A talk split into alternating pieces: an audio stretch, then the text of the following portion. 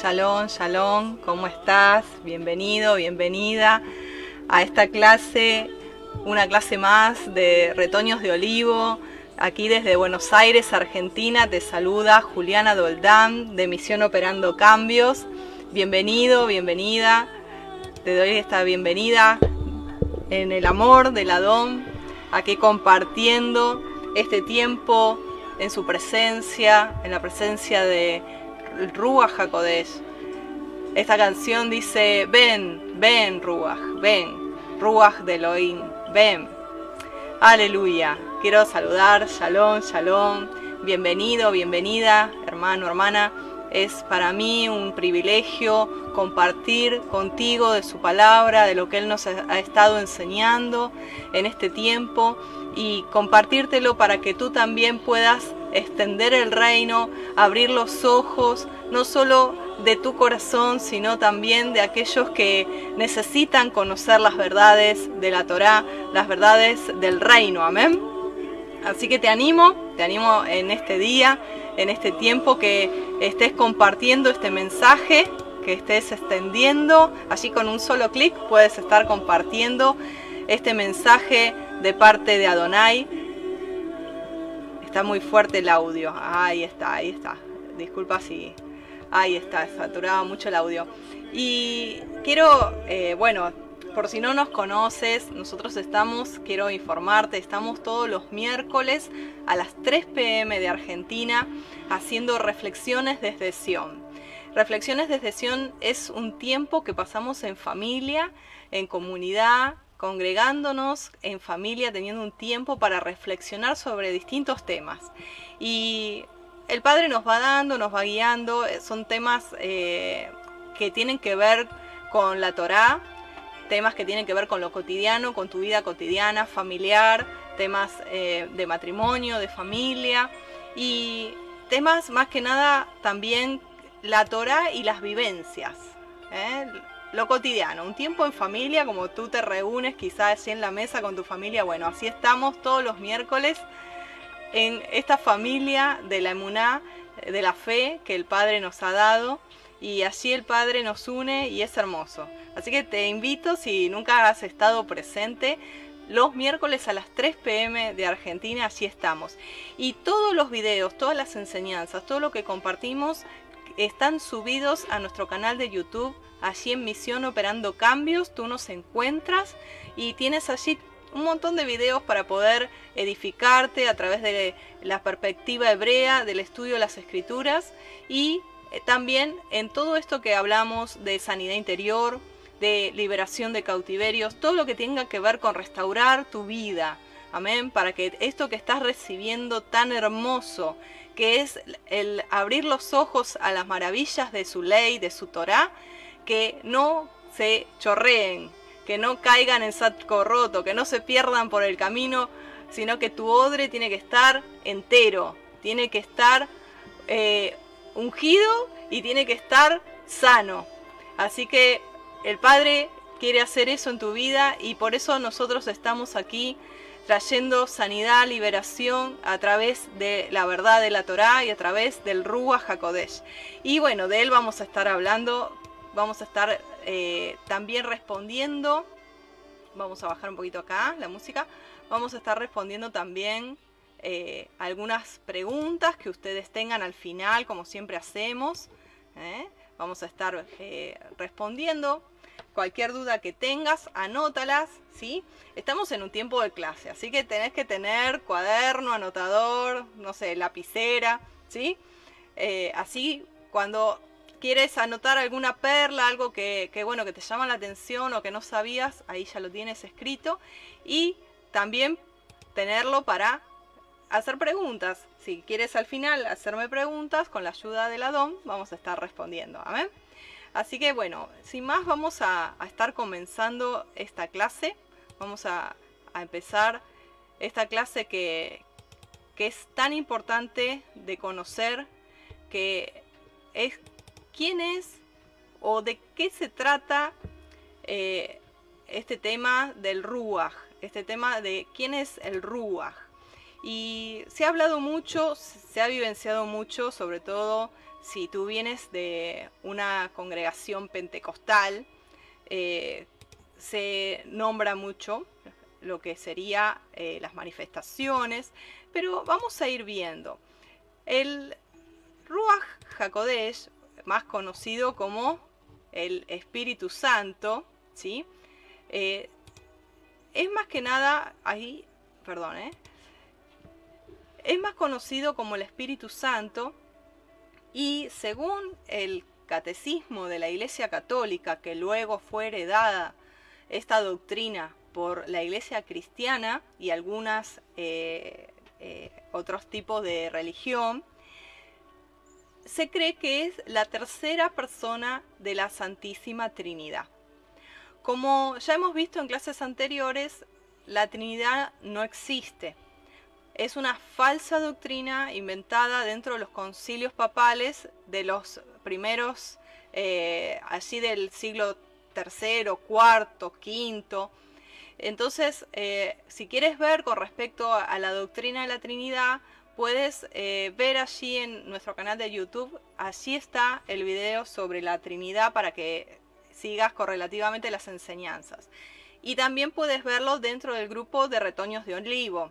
Eh, de hecho, te invito, si quieres pertenecer a, ese grupo de discipulado de Misión Operando Cambios, escríbeme, escríbeme por privado y te enviaremos el enlace. ¿Sí? para poder integrar y poder ver todas las enseñanzas desde eh, la primera que estamos dando. Amén. Entonces, como te decía, según la cultura, la tradición, la iglesia católica, la iglesia cristiana, el Espíritu Santo es la tercera persona de la Trinidad. Ahora, vamos a ir a lo que dice la palabra, porque el, tema del Espíritu Santo hay que irlo tocando de a poco. Hoy, hoy te aviso, vamos a tener un tiempo un poco extendido porque son varios temas, varias aristas, vamos a estar hablando de varias cosas. Va a ser una eh, clase bastante intensa y con mucho material. Entonces, eh, lo que quiero explicarte esto de la Trinidad, lo primero que te quiero explicar, así la palabra que tenés ahí escrita está en Primera de Juan 5, versículos 7 y 8. Dice, pues tres son los que dan testimonio en el cielo, el Padre, la Palabra y el Espíritu Santo, y estos tres son uno. Y hay tres que dan testimonio en la tierra, el Espíritu, el agua y la sangre, y estos tres concuerdan en uno. Ahora, este versículo fue adulterado, fue agregado para poder justamente apoyar la falsa doctrina de la Trinidad. En realidad, en el versículo 7, eh, en, el original, en los originales, en, sus comienzos de las escrituras, cuando recién lo estaban eh, eh, traduciendo, en realidad el versículo 7 dice así en el original hebreo, porque hay tres que dejan constancia o que dan testimonio, el ruach, el agua y la sangre, y estos tres concuerdan en uno. Entonces, está agregado el Padre, la Palabra y el Espíritu Santo, sino que el versículo diría, pues tres son los que dan testimonio en el cielo. Y estos tres son uno, el espíritu, el agua y la sangre. De esos tres testigos está hablando el versículo 7 y 8 de Primera de Juan. No está hablando de una Trinidad. Esta Trinidad, este versículo agregado o modificado, fueron añadiduras falsas y no se encuentra ni en la versión sírica, ni en la versión árabe, ni en la etíope, ni en la saídica, ni la armenia, no se encuentran en esas versiones de la Biblia. Entonces, vamos a, a continuar y tener en claro desde esta base de que no es la tercera persona de una Trinidad.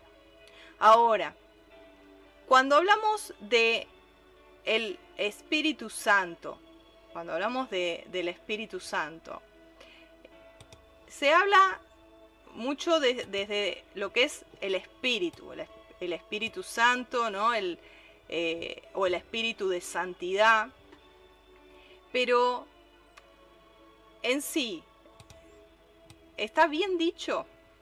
¿Está bien dicho Espíritu Santo? Cuando nosotros vamos al original, ¿dice eso? En realidad, no. Cuando nosotros vamos al original, lo que está diciendo es Ruach Hakodesh. En realidad, vamos a diferenciar las dos palabras. Ruach, que tú tienes ahí, allí está escrito en inglés, por eso dice Ruach. Ruach es viento, soplo o aliento. Entonces, cuando decimos en vez de espíritu, que da como una especie de espectro, de fantasma, no es lo correcto, sino que es ruach, porque ahí ya nos cambia totalmente lo que significa. Entonces, ruach es el aliento, el soplo, el viento. Y Kodesh, o Hakodesh, es santo. En realidad, esa palabra santo es justamente eh, Kadosh, apartado, diferenciado, puesto a un, lugar apartado. Entonces podemos decir el Ruach HaKodesh es un viento santo, un viento apartado. Ahora, el Ruach HaKodesh es solamente un soplo, es, por así decirlo, algunos creen que es el poder o la energía del Padre. Vamos a ir viendo, porque ya, ya descartamos que es una tercera persona aparte del Padre y del Hijo. Eso ya lo hemos descartado. Ahora, ¿Es solo una fuerza? ¿Es solo el poder de Dios? ¿Qué, más es? Vamos a ir viendo porque cuando nosotros volvemos al concepto de que si fuera una persona aparte, si fuera una persona como se nos había enseñado, eh, a través de tanto material, de tantos libros, eh, sobre todo aquellos que hemos venido de, iglesias pentecostales, como te decía. Buenos días Espíritu Santo, bienvenido Espíritu Santo, la unción del Espíritu Santo. Eh, y bueno, y nos han enseñado a hablarle al Espíritu Santo. Y, ¿Y cómo es esto? ¿Está mal Julián hablarle al Espíritu Santo? Vamos a ir viendo de a poquito. Vamos a pedir al Padre que nos guíe.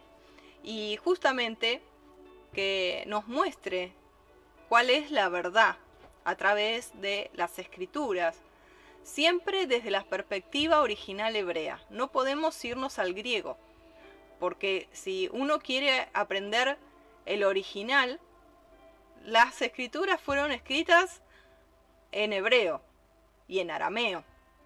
Luego fueron escritas también traducidas al griego, pero luego, sino que fue escrita para el pueblo hebreo en, Israel y tu fe y mi fe está puesta en el Salvador, que es, tú quizás lo conoces como Jesús, que es Yeshua, el nombre es hebreo y significa Salvador. Entonces, todo tiene que ser bajo el, el ¿cómo decirlo?, el contexto hebreo. Entonces vamos a ir haciendo unas, preguntas reflexivas con respecto a este concepto de que el Ruach HaKodesh, más conocido como Espíritu Santo, como persona aparte del Padre. Vamos a hacernos algunas preguntas. La primera pregunta eh, que quizá nos podemos hacer es la pregunta que, de, quién, a ver, de quién es hijo ¿De quién es hijo el, el Espíritu Santo? ¿De quién es hijo? A ver, vamos a, ir viendo. Dice allí la palabra, vamos a ir leyendo. En Matillá, o sea, en Mateo 1, Mateo 1, 18 al 20, dice que el nacimiento de Yeshua Hamashiach fue así. Su madre Miriam estaba desposada con Joseph y antes de que se unieran se halló que ella había concebido del Ruach HaKodesh. Joseph, su marido, como era justo y no quería difamarla, se propuso dejarla secretamente. Mientras él pensaba en esto, he aquí un malaj de Yuhet Bakhei se le aparece en sueños y le dice, Joseph, hijo de David, no temas recibir a Miriam tu mujer, porque lo que ha sido engendrado en ella es del Ruach HaKodesh. En otra versión, perdón, en otro, en otro evangelio, en Lucas 1.35, dice, respondiendo el malaj, le dijo, el Ruach HaKodesh vendrá sobre ti, y el poder del Altísimo te cubrirá con su sombra, por lo cual también el Kadosh ser que nacerá será llamado Hijo de Elohim.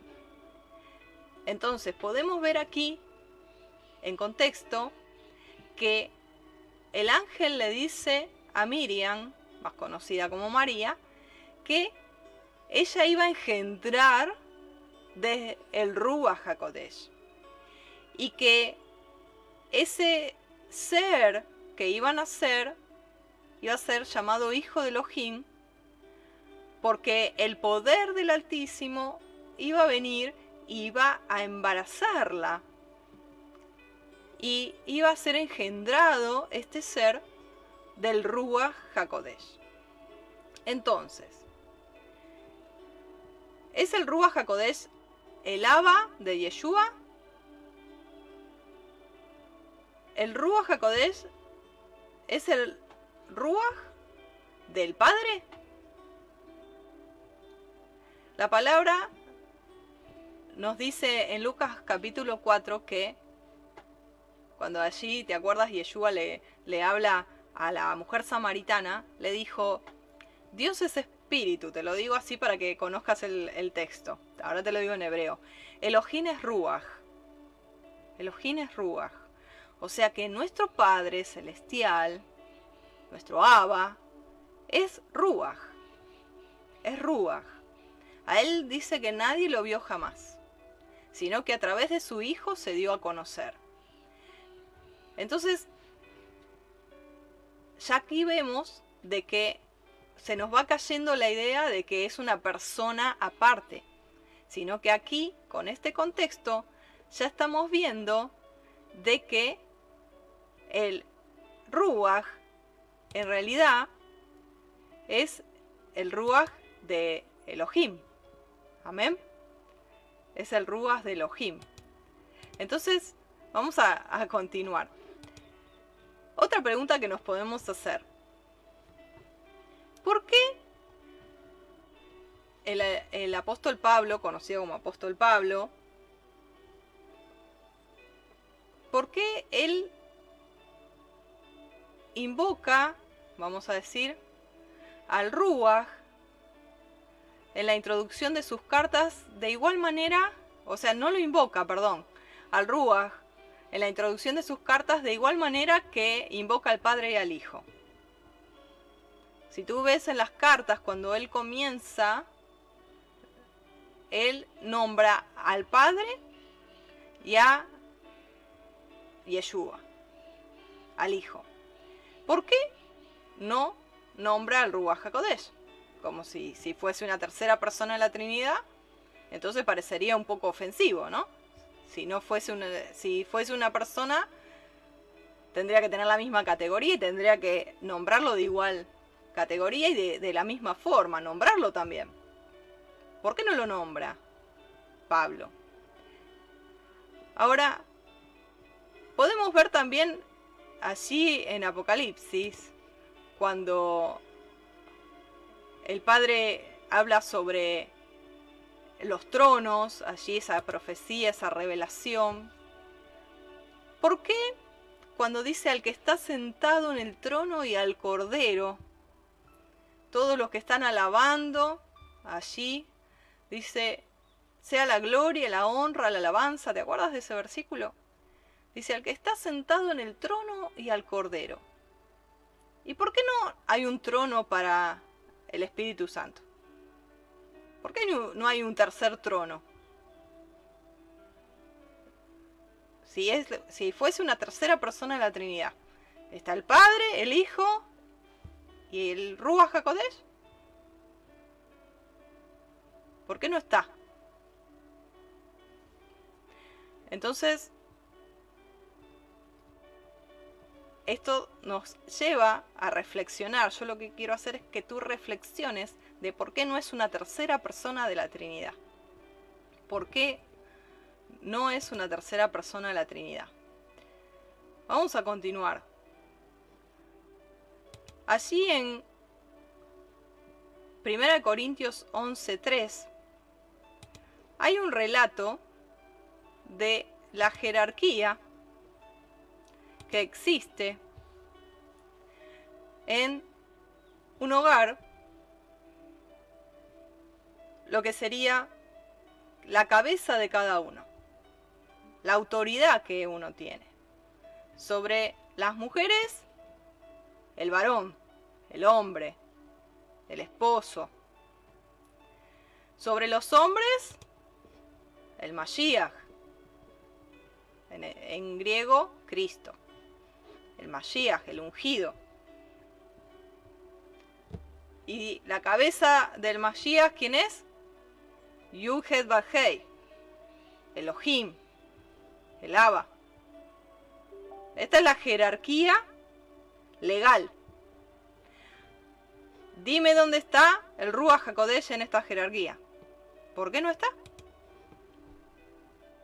Si fuese una, una persona de una Trinidad, ¿por qué no está allí? ¿Dónde está su autoridad? No está. No está. En Efesios 5:5 dice la palabra, perdón, dice la palabra allí en Efesios 5:5 Porque sabéis esto, dice que ningún fornicario o inmundo o avaro que es idólatra tiene herencia en el reino del Mashiach y de Elohim. Nos dice que el reino que habrán de heredar aquellos Kadoshin, perdón, Kedoshin, los santos, son el reino de el Mashiach y de Elohim. ¿Por qué no es también el reino del Ruach HaKodesh?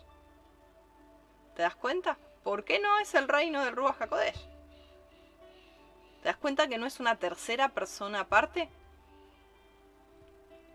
Lo mismo cuando dice que el Padre y el Hijo hablan entre sí. ¿Por qué no lo hacen con el Ruach HaKodesh? ¿Por qué no habla Yeshua al Ruach HaKodesh? Es más, cuando Yeshua le dijeron los discípulos, enséñanos a orar. Yeshua le dijo, cuando oren, diríjanse al Padre. Padre nuestro. Avinu, Padre nuestro. Al Padre. La, la, oración siempre va dirigida al Padre. En el nombre de Yeshua. Y todo lo que pidieres al Padre en mi nombre, Él los va a dar para que vuestro gozo sea cumplido y para que Él sea glorificado. En ningún momento dice la palabra, en ningún lado, que tenemos que dirigir nuestra oración a hablarle al Espíritu Santo o al Ruach HaKodesh o a Yeshua. Todo lo que pidieres al Padre. Cuando le dijo el discípulo, enséñanos a orar, Padre nuestro. Sí en el nombre de Yeshua, sí. Pero la dirección de la oración es al Padre. Amén. Aleluya. ¿Vamos bien? Aleluya. ¿Vamos bien? Baruch Hashem. Muy bien.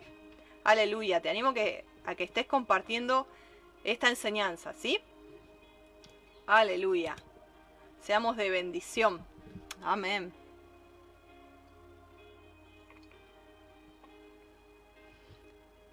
Vamos a continuar. Se dice que el Espíritu Santo o el Ruach HaKodesh, mejor hablado, lo nombro como Espíritu Santo para los nuevitos, para que entiendan, o para aquellos que se agregan, lo voy a ir así complementando para que entiendan. Se dice que se nos enseñó de que era una persona porque tenía atributos personales, ¿sí? Tenía atributos personales. Eh, por ejemplo, que eh, habla, que clama a gran voz, que intercede, que da testimonio, que nos guía, nos dirige, que nos manda, al que se le puede mentir, constritar. Ahora, está bien, pero si así como hay un atributo personal, también el Ruach HaKodesh tiene atributos que no se lo pueden aplicar a las personas. Y entre ellos está, por ejemplo, que es como una paloma, que es como el fuego, que es como el agua y que es como el aceite. Entonces, tiene atributos personales, pero también tiene atributos que no son personales. Por ejemplo, se puede decir que él llena a las personas, que puede ser derramado, que está sobre los pueblos, que las personas lo pueden beber, dice en Hechos 19.6, que es como las arras, como el primer pago del novio hacia la novia, que es un sello, que es una paloma, ya dijimos, fuego, aceite. Entonces sí, tiene atributos personales, pero también tiene atributos que no se pueden aplicar a una persona. Entonces podemos entender esto porque hay una técnica literaria dentro de lo que sería la técnica hebrea que se llama personificación y que se usa con frecuencia en las escrituras hebreas para dar connotación como una metáfora. Por ejemplo, en el Salmo 85.10, cuando dice, la misericordia, la rajem y la verdad se encontraron, y la emet se encontraron. Obviamente está personificando a la misericordia y a la verdad que se encontraron como dos personas. Pero en realidad no es así. Lo mismo cuando dice allí en Isaías 24 23, la luna se avergonzará y el sol se confundirá.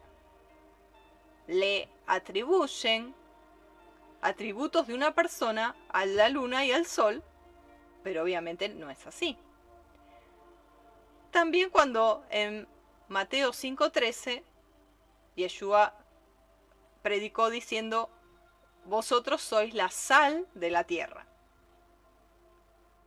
Entonces son metáforas, son formas, hebraísmos que hay que entender para poder eh, no, caer justamente en el error. Amén.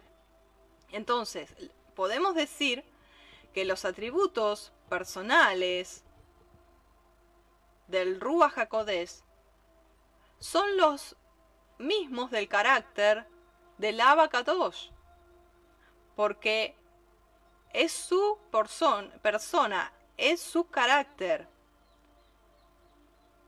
El Ruach HaKodesh es el viento del santo. Es el hálito, el aliento, el soplo de vida del tres veces Kadosh.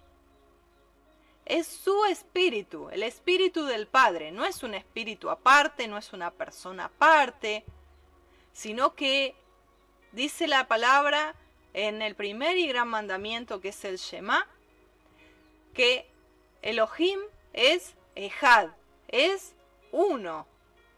Es uno en pluralidad. ¿Qué significa? Que es uno que tiene diferentes manifestaciones, que puede transformarse en diferentes manifestaciones. Por eso Yeshua es Yuhel Bahei, porque es su palabra. No es su persona, es su palabra. Es su palabra, es su esencia. Porque las palabras que uno eh, emana, declara, lleva la esencia de quien las da. Entonces el Ruach dice que Elohim es espíritu y los que lo adoran en espíritu y en verdad es necesario que lo adoren. Te lo voy a decir en hebreo. Elohim es Ruach y los que le adoran en Ruach y en Emet es necesario que le adoren.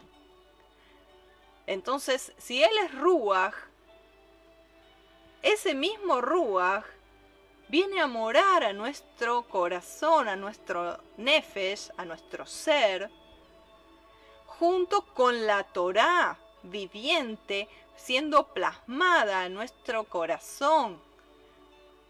Esa Torá, esa instrucción, cuando se aviva en nuestra vida y la empezamos a aplicar, el ruach de santidad, el soplo, el viento, la presencia misma del abacados viene y nos transformamos en templos del Ruach HaKodesh.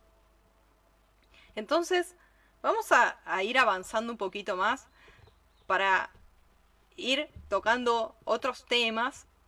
Si tienes dudas, anótalo que al final de la clase vamos a estar respondiendo con la ayuda del Padre. Amén.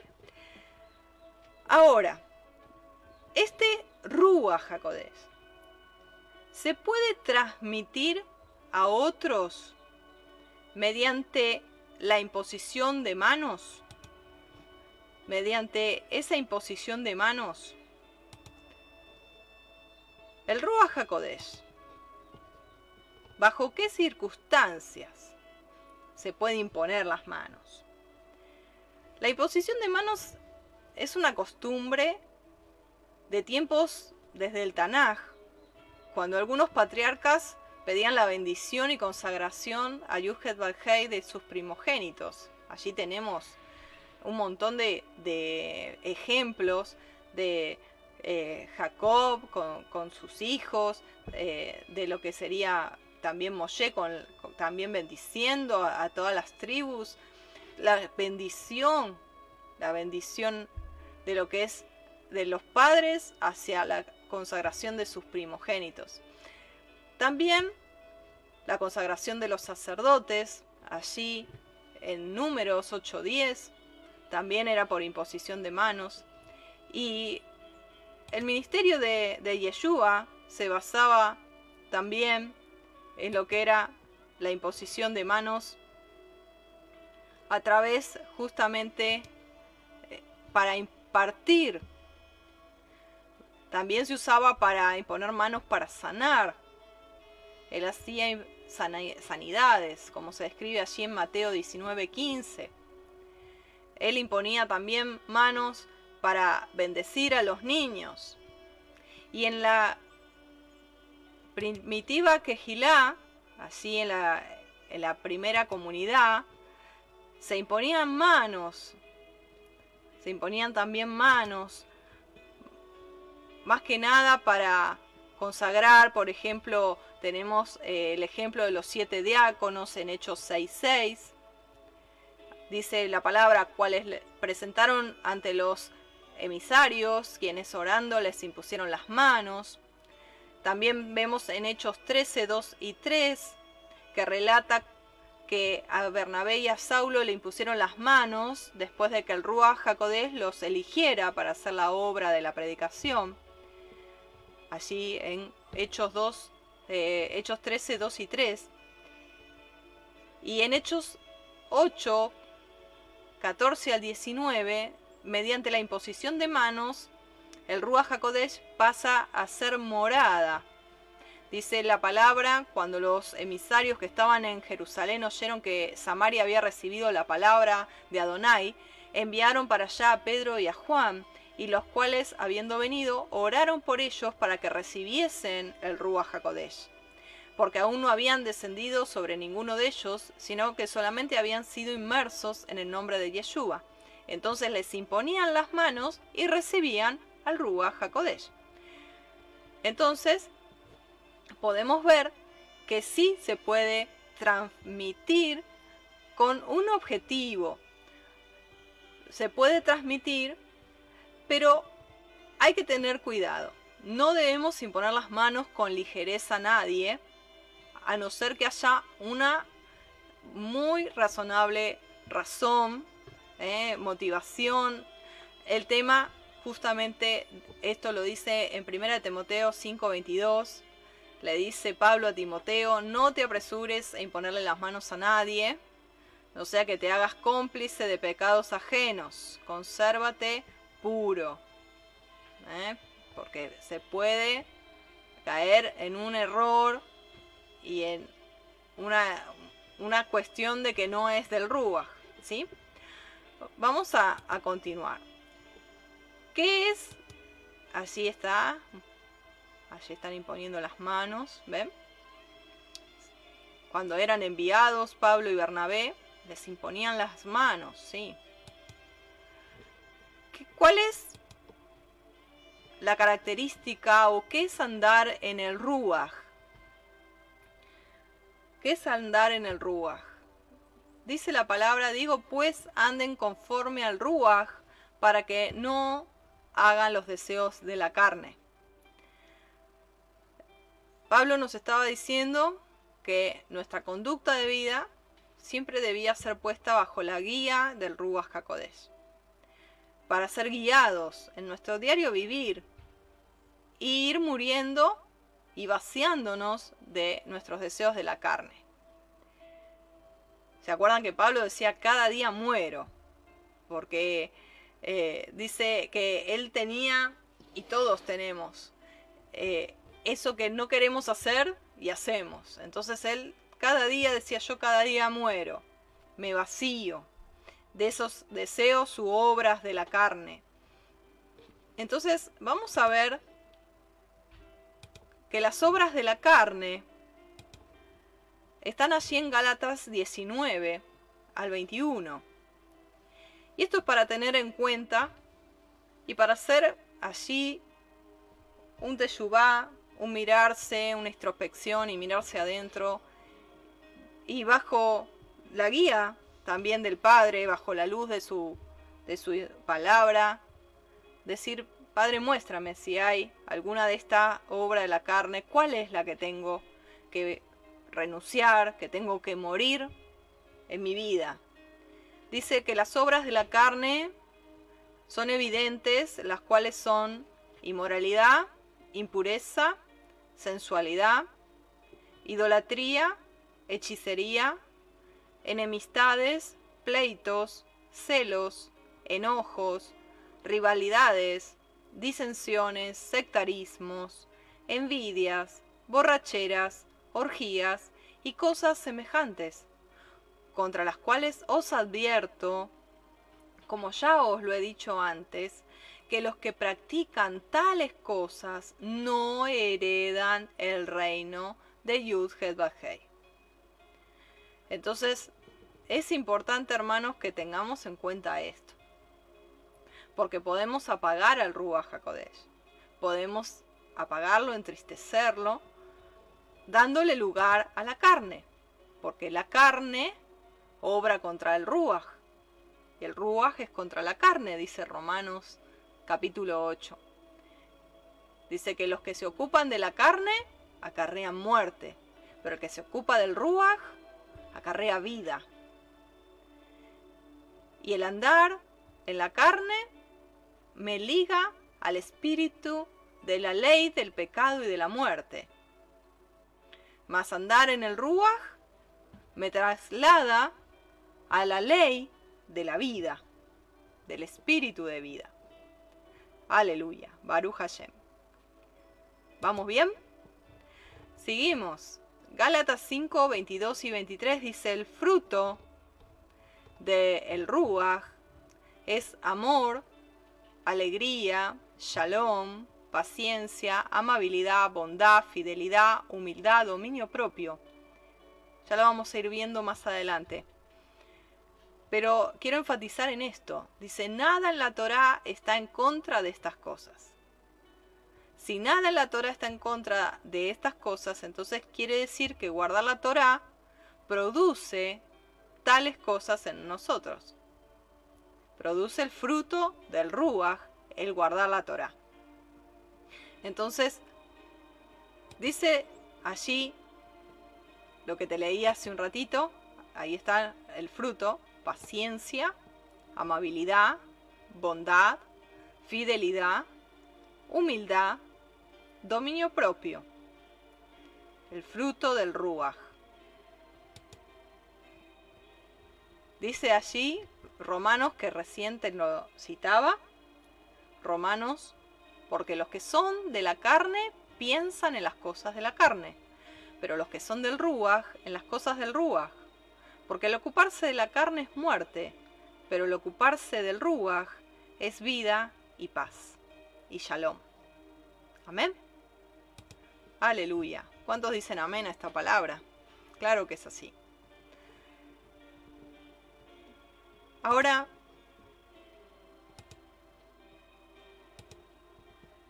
en Efesios 5:18 está escrito, sed llenos del Ruach, sed llenos del Espíritu, dice la Reina Valera. Si no estás lleno del Ruach HaKodesh, entonces el mundo y la influencia del espíritu de este mundo te va a arrastrar hacia él. El Ruach HaKodesh te va a ayudar a ser lleno y a tener nuevos pensamientos. El Ruach HaKodesh, que es el espíritu del Padre en tu vida y en mi vida, es el mismo espíritu, no es aparte, lo repito para aquellos hermanitos, hermanitas que se están agregando. No es una tercera persona en la Trinidad, sino que es el mismo espíritu de Elohim. Él te va a guiar a toda verdad. ¿Y qué es la verdad? Dice, mi palabra es verdad. Los mandamientos, la instrucción, la Torá. Para aquellos que no saben qué es Torá, son los primeros cinco libros de tu Biblia conocido como Pentateuco. En hebreo, Torah, instrucción. Entonces, cuando tú comienzas a obedecer los mandamientos de la Torah, del Padre, cuando tú empiezas a ser obediente a la palabra, el Ruach viene a ti. Porque Él está sobre aquellos que obedecen la palabra del Padre. Y será lleno del Ruach. Y ese espíritu, ese ruach te va a vivificar. Él va a vivificar tu ruach, tu espíritu, tu nefesh, tu ser, toda tu vida. Y empezarás a tener comunión con Él. Comenzará a venir luz a tu vida. Y va a empezar a alumbrar todo, todo, todo, todo, todo. Va a empezar a alumbrar y sanar. Porque allí donde empieza luz, se va toda tiniebla. Amén. Aleluya. Baruch Hashem. Bendito sea su nombre. Entonces, vamos a avanzar. ¿Qué les parece? ¿Vamos bien? Te animo a que estés compartiendo este mensaje, que estés compartiendo esta enseñanza, porque es muy importante. Ahora vamos a, entrar en un tema muy importante, así que no te distraigas. Vamos a, ver el tema de, de los dones. Me voy a salir un poquito de, de allí, vamos a ver el tema de los dones. Los dones espirituales podemos ver que hay distintas categorías, pero yo quiero ver este cuadro para diferenciar para qué son los dones y qué es el fruto. Los dones, dice aquí el cuadrito que tú tienes, son para edificar el cuerpo del Mashiach, o sea, la quejilá, la iglesia.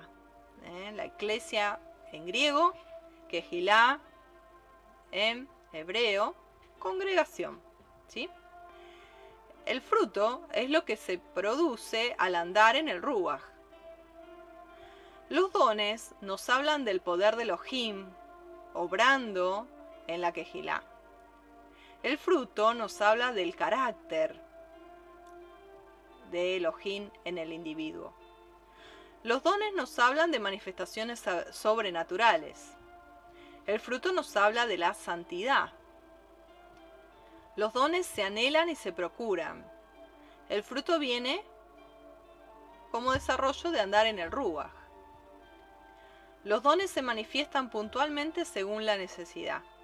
El fruto del Ruach es permanente e inseparable de la vida, ¿eh? de la vida espiritual. Los dones definen lo que el creyente hace. El fruto ayuda a definir lo que el creyente es, es la identidad. Amén. Los dones son indispensables para el crecimiento de la quejilá. El fruto es indispensable para la madurez y crecimiento desarrollo de nuestra vida espiritual. Amén. Es así. De, esa manera, a través del fruto, mostramos el carácter de Yeshua en nuestra vida. A través del fruto. Ahora vamos con el tema de los dones. Los dones, como habíamos dicho, son para ser administrados con el objetivo y propósito de crecimiento y edificación de la quejilá, de, del cuerpo del Mashiach, y para darle gloria a él, por supuesto. Y hay distintas categorías, por así decirlo, o diferentes tipos de dones. Están los dones de poder, como el don de emuná, de fe, de sanidad, don de milagros. Están los dones de inspiración, como profecía, lenguas, interpretación de lenguas. Están los dones de revelación, como ciencia o conocimiento, palabra de sabiduría, discernimiento de espíritus. Todos estos dones, dice la palabra que las dice allí en Corintios 12:11 dice, "Pero todas estas cosas las hace uno y el mismo Ruach, repartiendo cada uno en particular como él quiere." El don en sí es un regalo. El don es un regalo. Amén. Es un regalo que el Padre nos quiere dar. ¿Sí? Entonces, ahí, miren, tienen el fruto. ¿Sí? Ahí, ahí fuimos al fruto nuevamente. Ahí lo tienen para, para ver. Ya lo hemos visto. ¿Sí? Lo saco un ratito. Aleluya. Entonces dice la palabra, así, que en Corintios 12, 4 al 6 dice que hay diversidad de dones, pero el Ruach es el mismo. Hay diversidad de ministerios, pero Adonai es el mismo. Y hay diversidad de operaciones, pero Elohim es el mismo. Es el que hace todas las cosas en todos y es el mismo.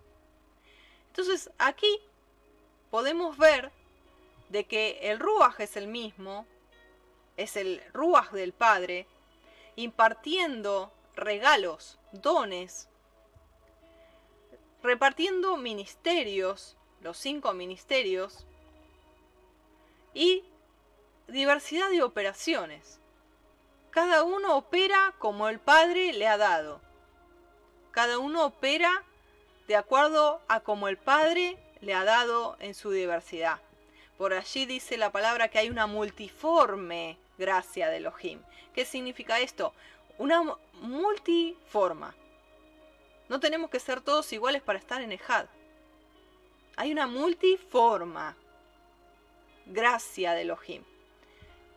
Hay diversidad de operaciones, diversidad de ministerios, diversidad de dones, pero hay un solo Elohim y un solo cuerpo en Ejad. Amén. Esa, esa es la idea. Esa es la idea fundamental. Aleluya. Una cosa es movernos cuando nosotros en los dones espirituales y otra cosa es movernos en los dones que por ahí deseamos. Ahora, ¿qué quiero decir con esto?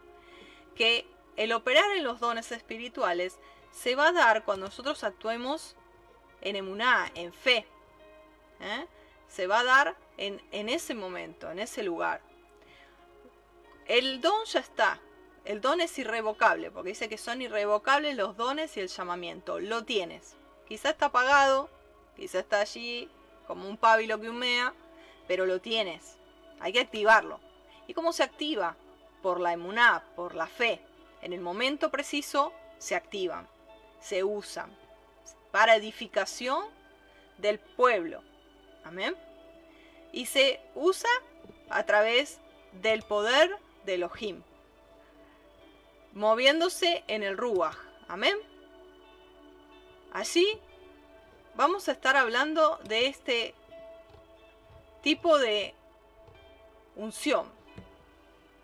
Vamos a ir a la, parte de, la unción, ¿sí? La unción del Ruach HaKodesh. Fíjense ahí que está como comparado o anexado Isaías 61 con Isaías 11. Porque comienza, el Ruach HaKodesh está sobre mí. Y ahí está en Lucas 4 cuando Yeshua abrió el rollo y declaró eso. Declaró que él vino a traer libertad a los cautivos a través de esa unción que estaba sobre él, que era con ese objetivo de anunciar que venía el año agradable del favor de Adonai para traer libertad a los cautivos, para sanar a los quebrantados de corazón, para dejar ir libres a los oprimidos, para romper todo yugo, y todo esto a través de la unción del Ruach HaKodesh y a través de ese espíritu, de ese Ruach que estaba sobre él y que está sobre ti y sobre mí, aleluya, que es espíritu de entendimiento, de consejo, Ruach de poder, de conocimiento, de misericordia y de temor de Yud Het Hei. Esas son las manifestaciones del Ruach allí dadas en Isaías capítulo 11, versículo 1 y 2. Dice la palabra en, la, palabra en primera de Juan 2.20, quiero allí leértela, la tengo por aquí. Primera de Juan 2.20 habla de la unción y dice así, Primera de Juan 2.20 dice, pero vosotros tenéis la unción del Kadosh y conocéis todas las cosas. Y versículo 27 dice, pero la unción que vosotros recibiste de él permanece en vosotros, y no tenéis necesidad de que nadie os enseñe, así como la unción misma os enseña todas las cosas, y es verdadera, y no es mentira. Según ella os ha enseñado, permaneced en él. La unción del Ruach nos enseña todas las cosas. Nos ayuda a discernir la mentira de la verdad. Nos ayuda a entender y a comprender, porque dice que el Ruach todo lo escudriña aún lo profundo de Elohim y nos lo impacta, nos lo plasma en nuestro espíritu, en nuestro Ruach humano y da testimonio a nuestro Ruach de que somos hijos de Elohim. Y podemos clamar, Abba, Padre. Abba, Padre. Aleluya, porque somos aceptados y eso nos lo enseña la unción, la unción de su Ruach. Esa unción que se plasma sobre nuestras vidas cuando andamos en santidad. En, Juan 11, en Juan, perdón, 10:38, quiero ir a Juan 10:38, dice que Yeshua, vamos a ir a Juan 10:38,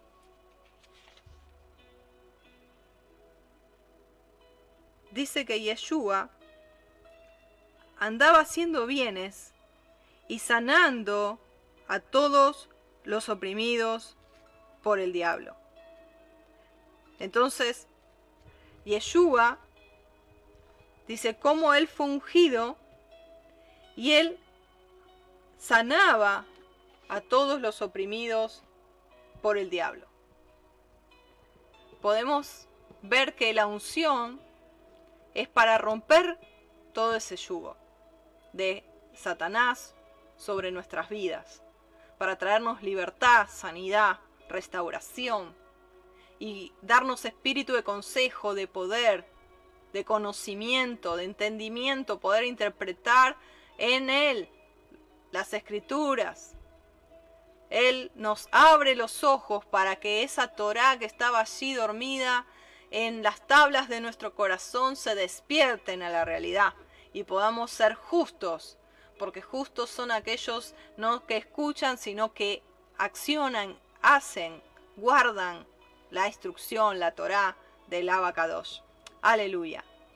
Andad en el Espíritu.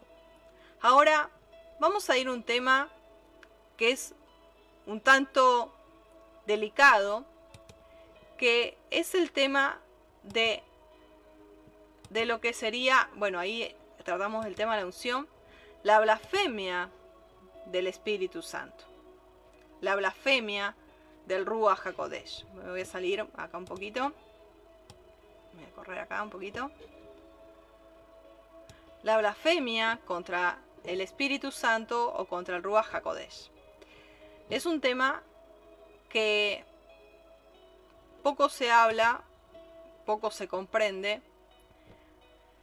Se nos ha dicho cuando hemos preguntado qué es la blasfemia y nos han dicho eh, es atribuirle la obra de, del Eterno a Satanás, como hicieron los fariseos, que él sanaba con el poder del Ruach HaKodesh, Yeshua sanaba, pero los fariseos que hicieron? Dijeron, por Belcebú, sana, por Belcebú, liberta. Entonces, eso sí es una blasfemia, claro que sí. pero no es solo eso. No, tiene que ver solo con atribuirle la obra de Adonai a Satanás. También la blasfemia tiene que ver cuando, por, ejemplo, decimos que estamos llenos del Ruach HaKodesh y con nuestras acciones en nuestra vida demostramos lo contrario. Es blasfemar contra Ruach HaKodesh. Cuando una persona dice, yo estoy llena del Espíritu, yo estoy llena soy una persona que está llena del Ruach, pero hace lo contrario a lo que dice la escritura. No guarda Shabbat, no guarda las fiestas, no come kosher, no come limpio, come cerdo. Eh, entonces está blasfemando.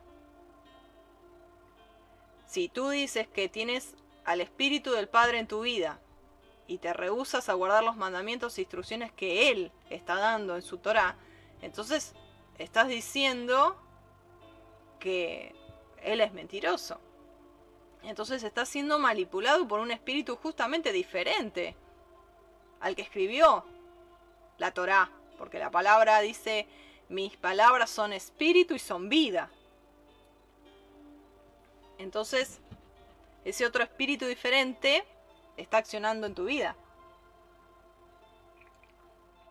Que se disfraza como ángel de luz o como ruach de luz y como el espíritu del Padre, como el ruach HaKodesh, pero no lo es. Es un espíritu anti-Mashiach. Es anti-Torah. ¿Se entiende? Pecado es, ¿qué dice la palabra en Juan? Pecado es transgredir la ley. Esa palabra ley es Torah. Entonces, pecado es transgredir Torah. Por más de que una persona diga que ama a Adonai, pero no guarda sus mandamientos, no guarda su instrucción, no guarda el pacto matrimonial, entonces esa persona está en pecado. Tiene en su interior un espíritu anti-Mesías no es el Espíritu Santo, no es el Ruach HaKodesh, ¿se entiende? Entonces, con su accionar está blasfemando al Ruach HaKodesh, al decir yo estoy lleno del Espíritu Santo. ¿Se entiende? Ahora, ahora vamos a entrar en, en un tema que no te distraigas porque es importante. este espíritu del anti es un impostor. ¿Por qué? Porque se parece mucho al Ruach HaKodesh.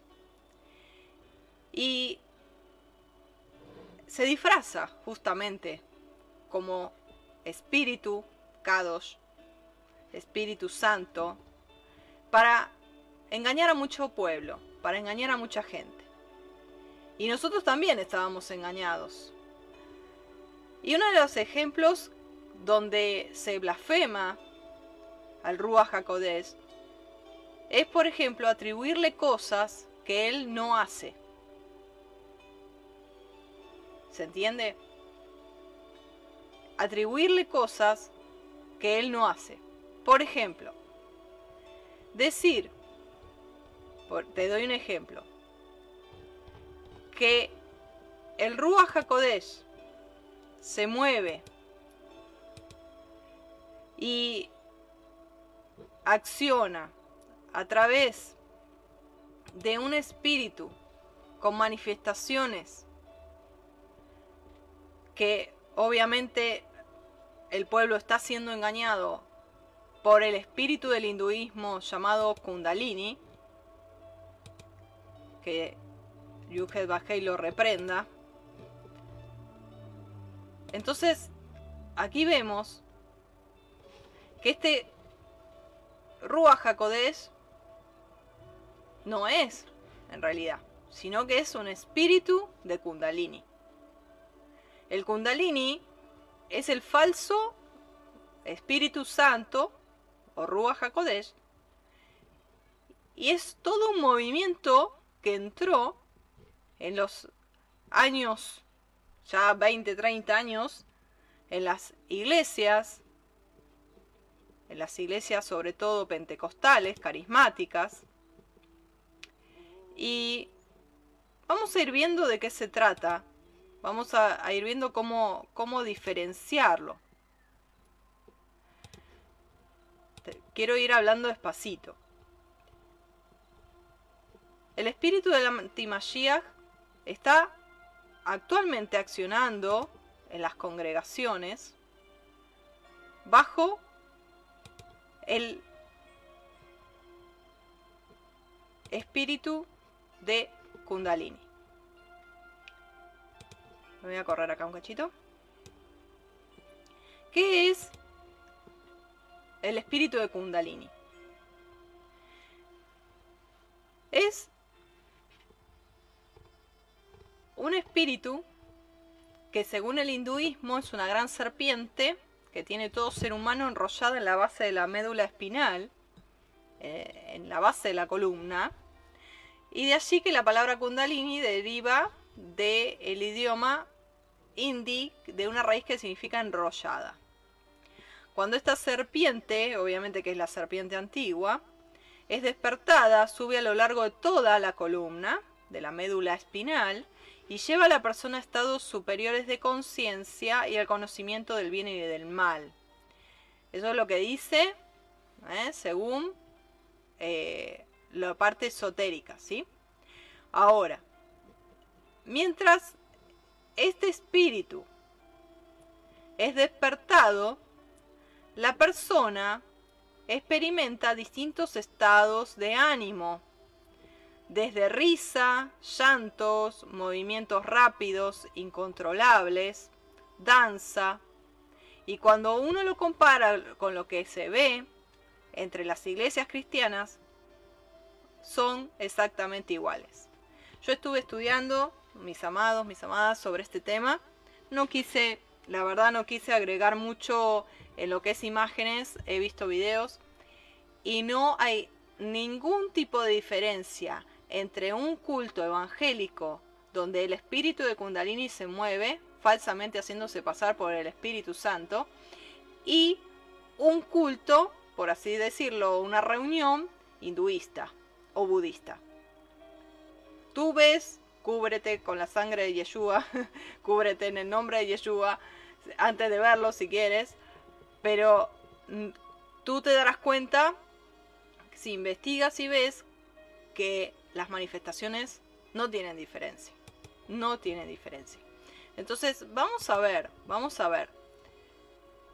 el tema aquí es que no es solamente como se decía cuando eh, pasaba este tipo de desenfreno en la iglesia, se decía, no, pero es algo psicológico, es algo que, que bueno, es, es idea, ¿no?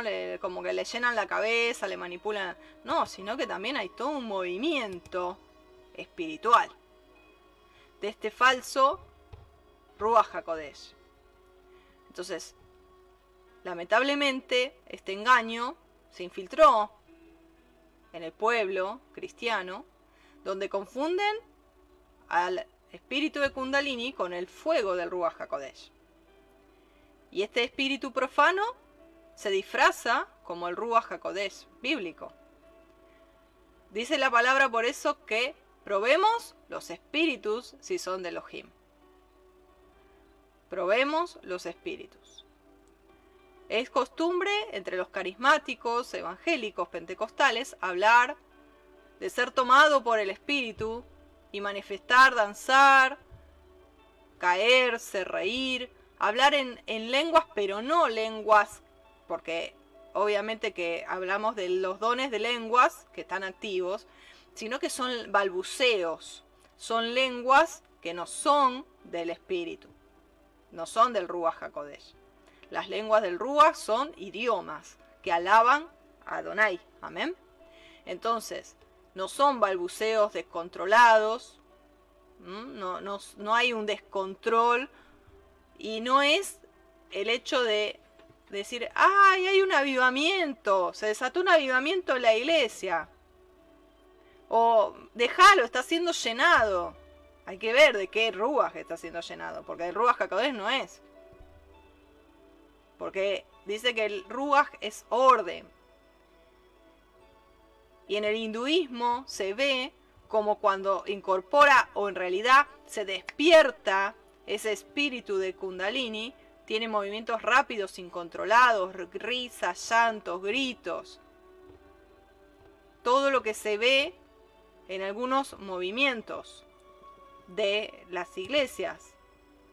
Entonces, podemos ver que ese no es el Ruach HaKodesh. Es un falso bautismo del Ruach que no es el Ruach HaKodesh. Volvemos al punto. El Ruach se va a manifestar no de esa manera, sino en shalom, en gozo, en justicia, te va a guiar a toda verdad, te va a guiar a la Torá, te va a guiar a decir, tú amas al Padre, bueno, obedece sus mandamientos. Guarda Shabbat, guarda las fiestas, come limpio, renueva tu lengua, restaura los nombres, Entonces, podemos ver que hay muchas manifestaciones entre la gente, descontrol, borracheras en el espíritu, pero cuando la gente se levanta, no guarda Torah, ni tiene noción de la Torah. Entonces la vida no le cambió. No hay un nuevo nacimiento, no hay no es la llenura del Ruach HaKodesh. No está el soplo. Ahora, ¿qué es lo que sucede cuando el Kundalini empieza a ser activado y, eh, y se va transfiriendo, ¿no? Se va transfiriendo y más cuando se impone mano, se transfiere. Entonces, se habla en, como te dije, palabras eh, en lenguas de balbuceos, sacudidas involuntarias, temblores, convulsiones, caerse al piso. Eh, la energía de, de, este espíritu se precipita como chorros de fuego o sensaciones de electricidad que circulan por todo el cuerpo. Sientes calor moderado o intenso o frío como el hielo.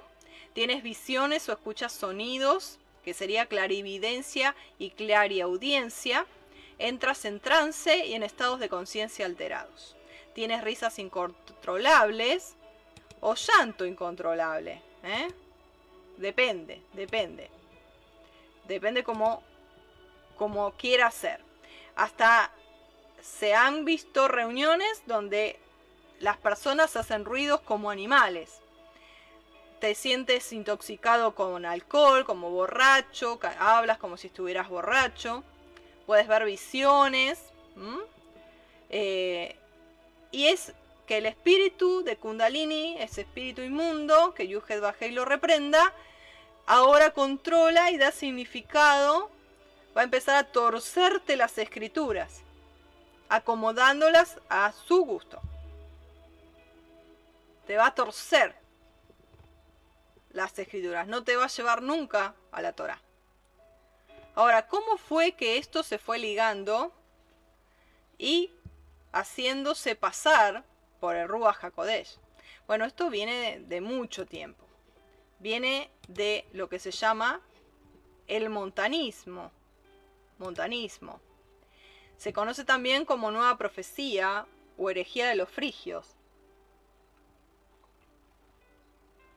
Su fundador es Montano, nacido en Ardaban, en Frigia, hacia el año 170. Se declaró portavoz del Espíritu Santo y se unieron dos profetizas. ¿eh? Entonces eh, ellos profetizaban y ellos decían que al ser un movimiento gnóstico, eh, ellos decían de que bueno, que había una nueva profecía, que había una nueva revelación que el, el padre había dado y, y bueno, que ya el tema de, eh, de los apóstoles, de, lo que se había hablado, bueno, no, no era tan así. Entonces es como que iban lo nuevo, ¿no? Creían en nuevas profecías que reemplazaban las doctrinas eh, proclamadas por los eh, primeros apóstoles, o sea, por los Nezarín, por los del camino que guardaban justamente Torah y, y seguían al Mashiach. Entonces eh, dice Eusebio de Cesarea que Montano eh, de golpe entraba en éxtasis y empezaba a balbucear, a decir cosas extrañas, empezaba a profetizar en ese éxtasis, Y lo transmitía, lo transmitía y mucha gente lo siguió. Mucha gente lo siguió. Ahora, yo me acordaba de este de que hay movimientos y hay falsos profetas actualmente que es lo nuevo, lo nuevo, lo nuevo. Y es lo nuevo y lo nuevo. Cuando el Padre dice, vuelvan a las sendas antiguas. Vayan al pacto antiguo, al pacto anciano, que es el que tiene que ser reverenciado como un anciano. No es tanto lo nuevo, lo nuevo, sino que vayan hacia las sendas antiguas a las primeras obras, como le dijo a, Efeso. Vuelve a las primeras obras, vuelve al primer amor, vuelve a la Torá, vuelve a la instrucción, vuelve al Sinaí. Allí está, allí está todo, allí está todo. Allí está la instrucción, como le dijo a Josué, para que te vaya bien. Que este libro de la Torá te siga. El Salmo 1, bienaventurado, aquel ¿eh? que en la Torá medita día y noche. Salmo 19 habla todo el tiempo de la ley, que traducido es Torá. La Torá no caducó, la Torá está vigente porque es la instrucción de papá. Es ese pacto matrimonial. O tú no eres la novia, tú no te consideras la novia y bueno, tienes que saber el pacto, tienes que conocer los requisitos para ser la novia. A ver si te piensas que eres la novia y, y luego no lo eres. Tienes que conocer y, entrar en, los requisitos del pacto. Amén. Entonces, que no nos engañe ningún espíritu de error, ningún espíritu de mentira, ningún espíritu que así como Kundalini se hace pasar por un espíritu del Padre y no lo es. Es un espíritu impostor. Y aquí tenemos a Mitra, al sol Invictus. Así como los antiguos egipcios vieron a la Kundalini como una manifestación de Ra, que se simboliza como el sol, lo mismo ocurre en la Iglesia Católica Romana, que adora al dios Mitra, encarnado de Ra, encubierto bajo un falso cristianismo. ¿Mm? Allí tenemos a Mitra, el sol Invictus, y de allí todo lo que es adoración de Mitra, del dios Sol, y de cambiar el Shabbat por el domingo. Amén. Continuamos. ¿Vamos bien?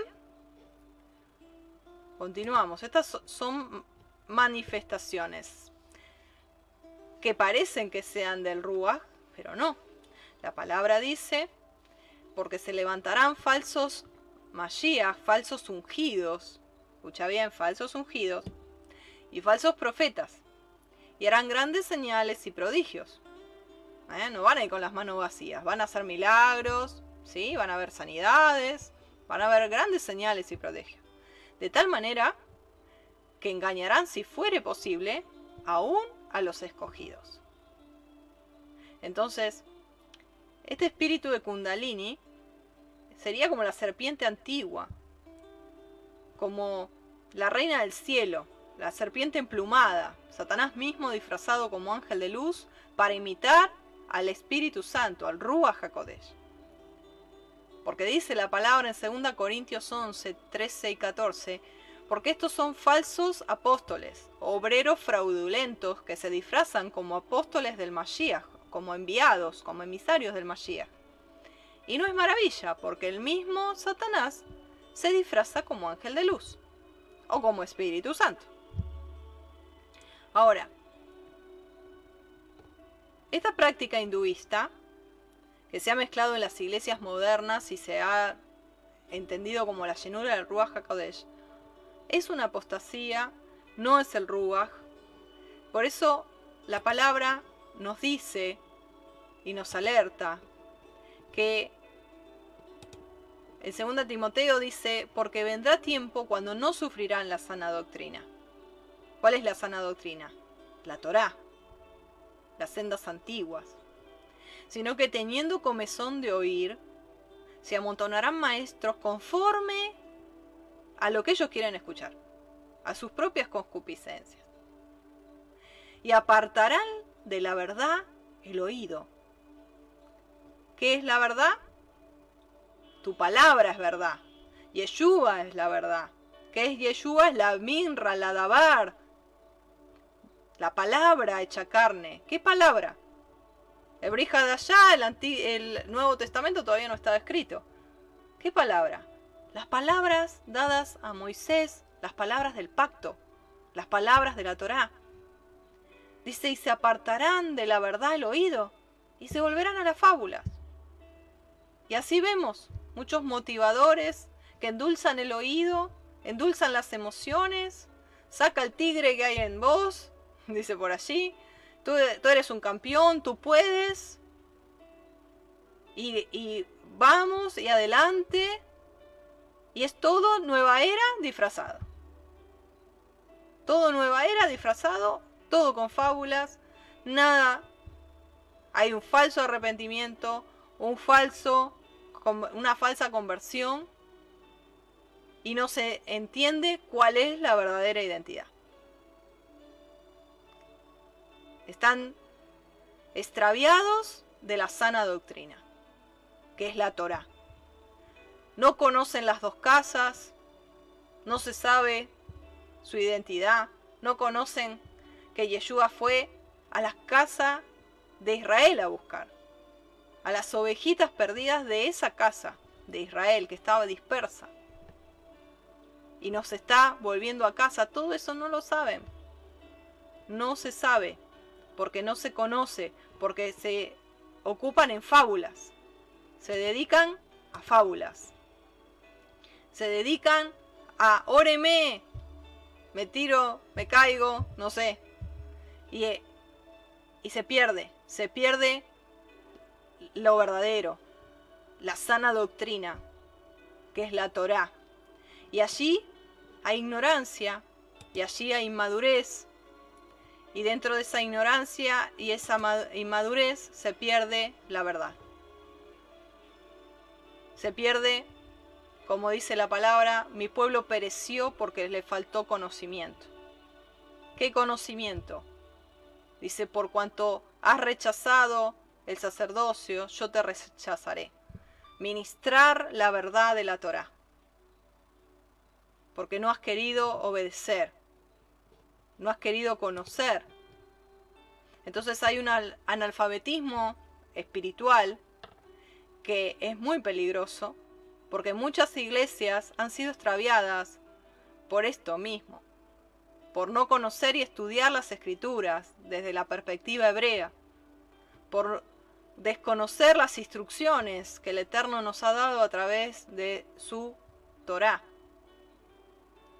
La palabra es clara cuando nos insta a probar los espíritus.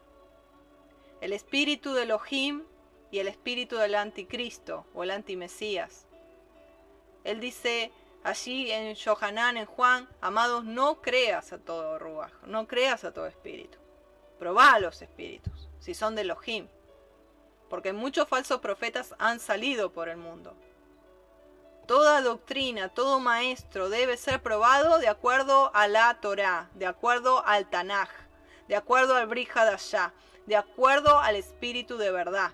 Cada mensaje, cada mensajero tiene que ser juzgado a través de las escrituras. A través de las escrituras. porque si no, podemos estar siendo engañados. Amén. Ahora, ¿qué significa caminar en el Espíritu? ¿Qué significa entonces ser lleno del Ruach HaKodesh? El ser lleno del Ruach HaKodesh es un proceso continuo. Uno se va vaciando y él te va llenando.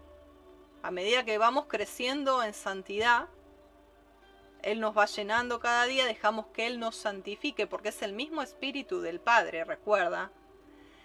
Entonces, nos dejamos guiar. Empezamos a conocer su directiva, su voz. Empezamos a, a discernirlo.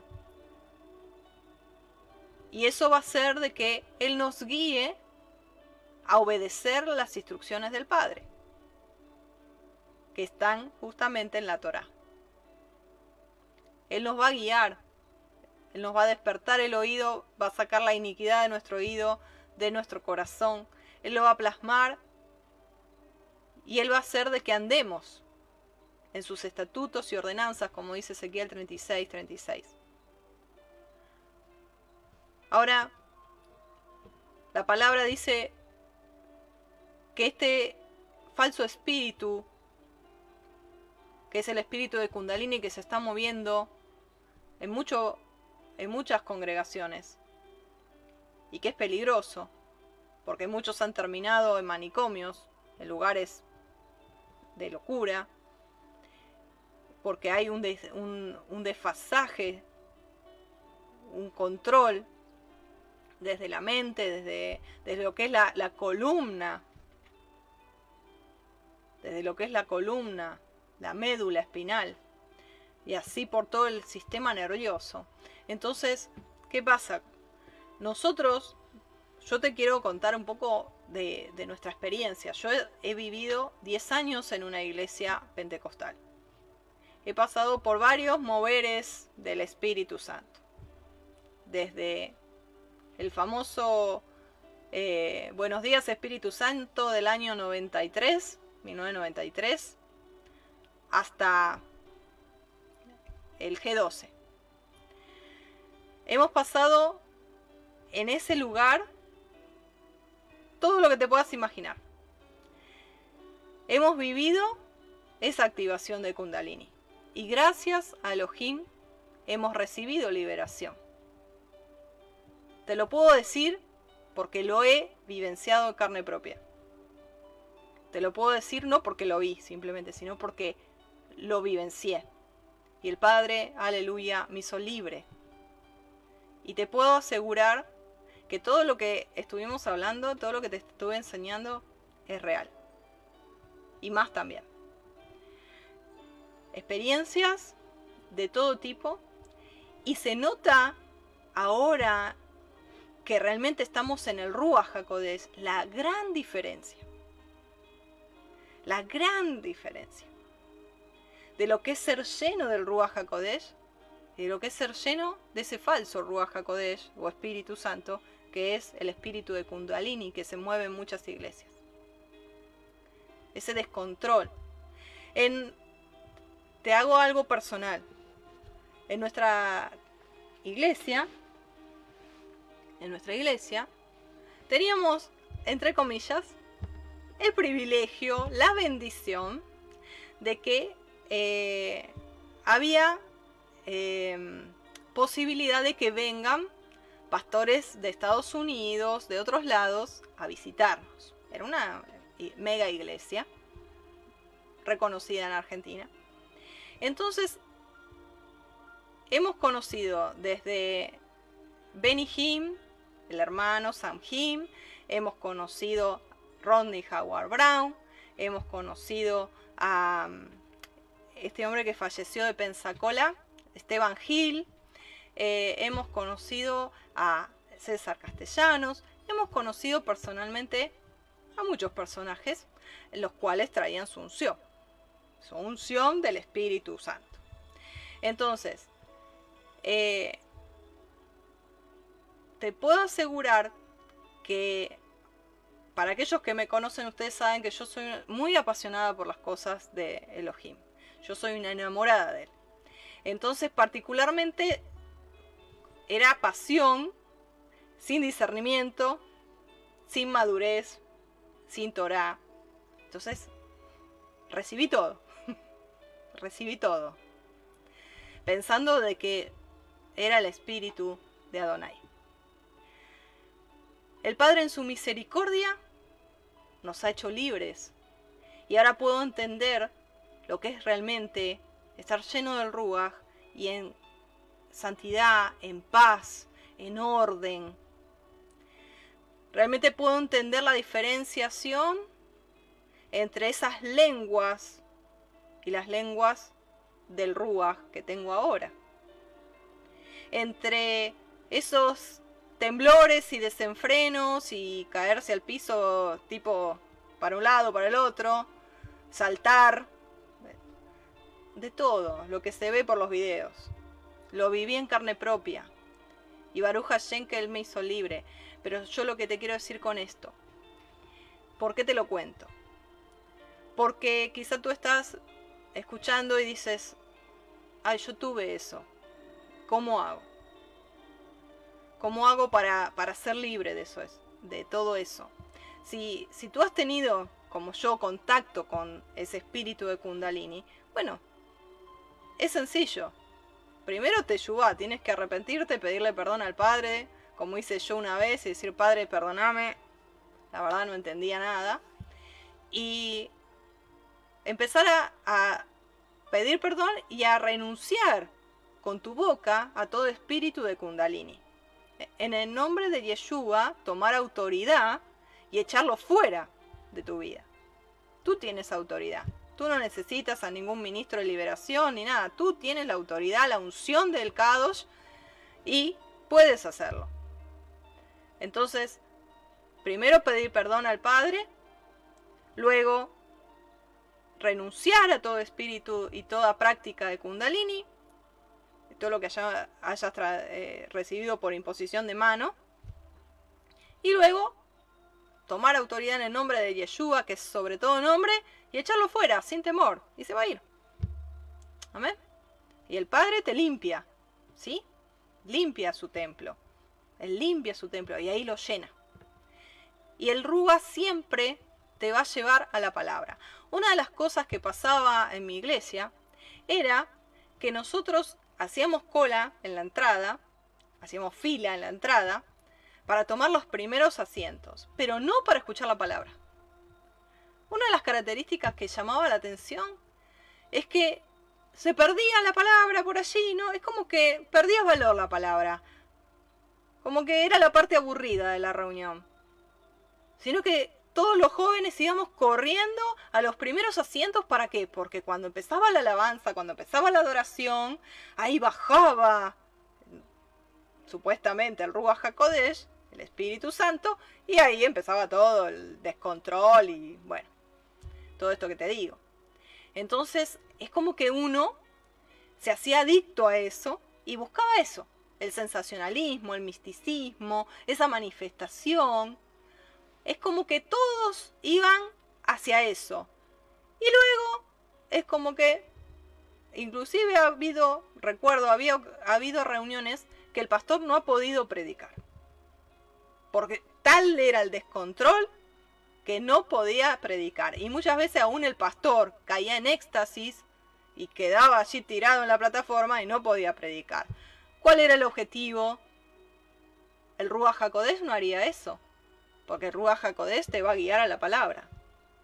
Él es el que te enseña la palabra. Él es el que te guía toda verdad, porque es el Padre, es el Espíritu del Padre. Entonces, ¿qué espíritu era? ¿De distracción? ¿Un espíritu extraño? ¿Que te daba hambre por un misticismo descontrolado y que te hacía perder el interés por la palabra?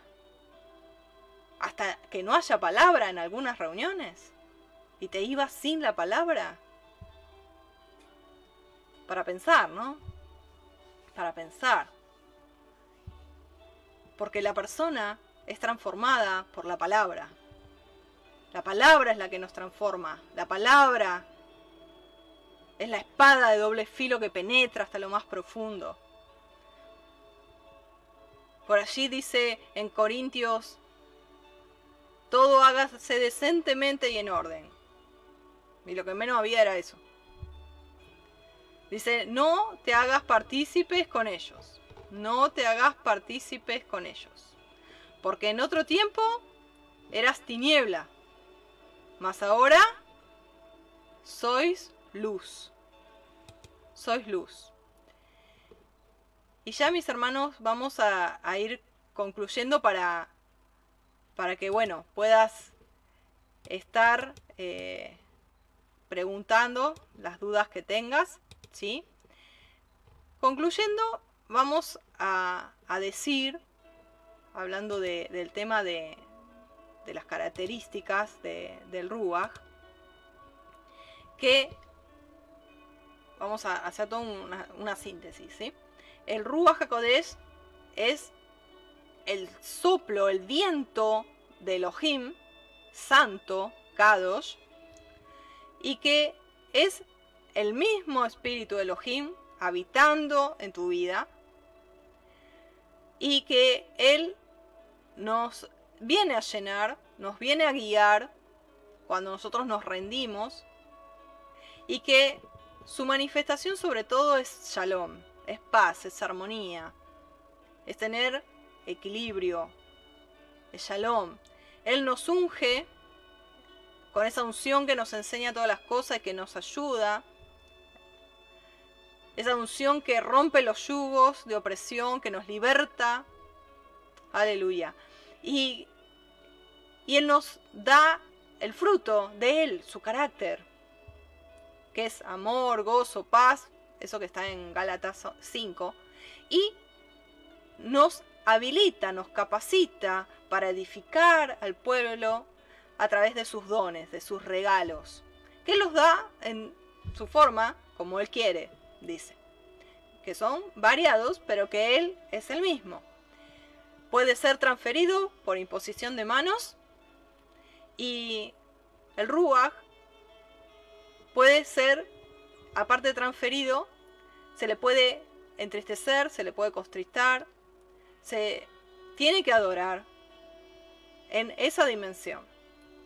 Entonces, cuando entendemos que el Ruach no es la tercera persona de una Trinidad, sino que es el espíritu mismo del Padre, siendo adentro de uno, y uno se transforma en templo del Ruach HaKodesh, podemos entender que lo recibimos cuando nos arrepentimos de nuestros pecados, no volvemos a pecar, recibimos ese nuevo nacimiento esa circuncisión del corazón, empezamos a comprender las escrituras, empezamos a comprender el Shabbat, a guardarlo, empezamos a comprender lo que es las instrucciones del pacto y podemos obedecerlas, podemos obedecer sus mandamientos, dejamos de amar al mundo, empezamos a activar el discernimiento y dejamos que Él nos guíe a toda verdad.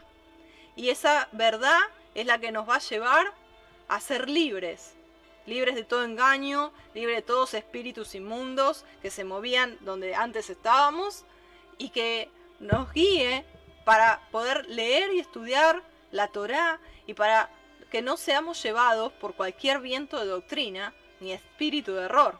Amén. Para poder ser parte de los, de los Kedoshin, que son los que practicamos los mandamientos de Adonai y los que tenemos el testimonio de Yeshua. Amén. La palabra dice que Él, el Padre, da el Espíritu a quienes lo obedecen. No a cualquiera.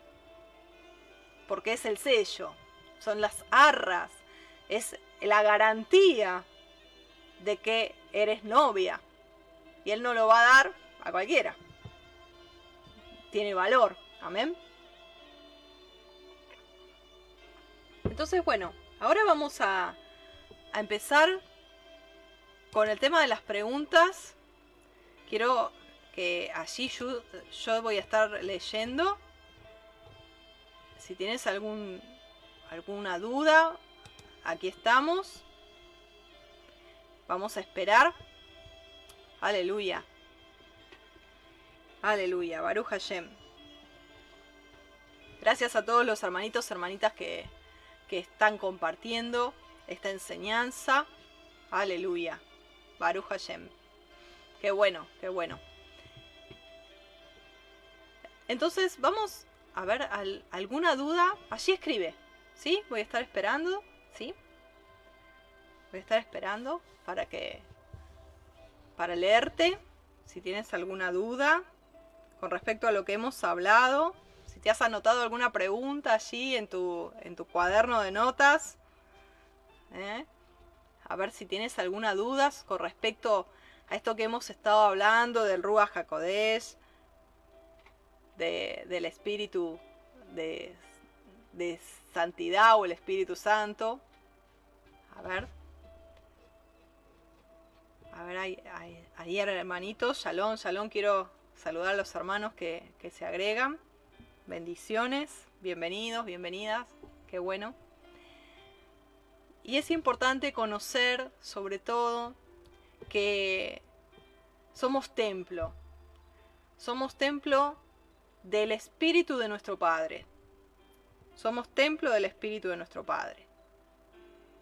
No, no es, vuelvo a enfatizar, una tercera persona aparte, sino que es como dice allí en Juan 4, Elohim es Ruach. Él es Ruach. Amén. Parece que no hay ninguna duda.